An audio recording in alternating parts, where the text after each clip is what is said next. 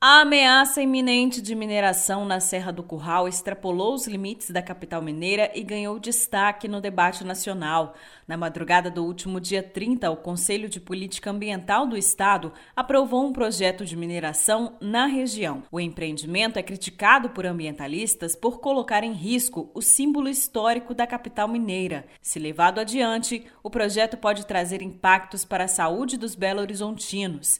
A prefeitura e parlamentares mineiros mineiros entraram com ações na justiça para tentar barrar o empreendimento.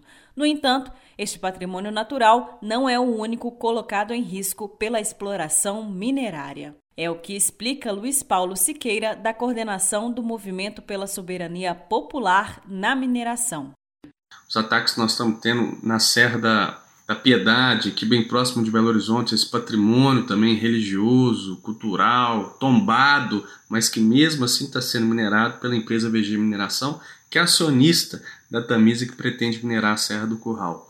A Serra do Gandarela, né, esse que também é uma serra que garante segurança hídrica de toda a região metropolitana, garante a qualidade da água da região metropolitana, agora está sendo ameaçada com a retomada da mina Apolo, pretendida pela Vale. Se a gente pegar na região da Zona da Mata, com a ofensiva da mineração de bauxita, com a empresa Votorantim, que ameaça ali a agricultura familiar, ameaça as águas na Serra do Brigadeiro e na Serra do Caparaó, Alvo de dois projetos de lei para diminuir seu território de preservação, a Serra da Moeda é considerada a caixa d'água de BH. O monumento estadual recentemente foi ameaçado pelo jabuti do deputado estadual Tiago Cota, do MDB. Ele propunha, dentro de um PL emergencial sobre medidas contra a Covid, a diminuição da área preservada para ampliar a área de atuação de uma mineradora que já opera na região. As mineradoras são uma das principais financiadoras das campanhas do parlamentar.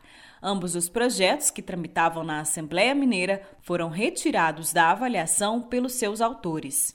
Luiz Paulo Siqueira avalia que o episódio é mais um reflexo da política em curso no Estado.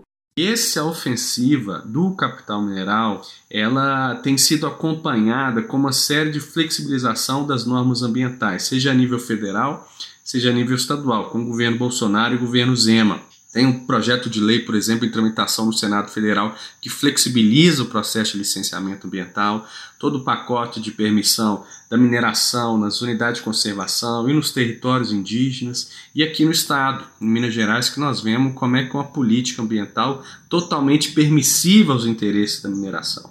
Na Serra do Espinhaço, dois empreendimentos emblemáticos ameaçam o território um deles no Vale do Jequitinhonha e outro no Vale das Cancelas. Nos dois casos, as comunidades têm resistido contra os empreendimentos.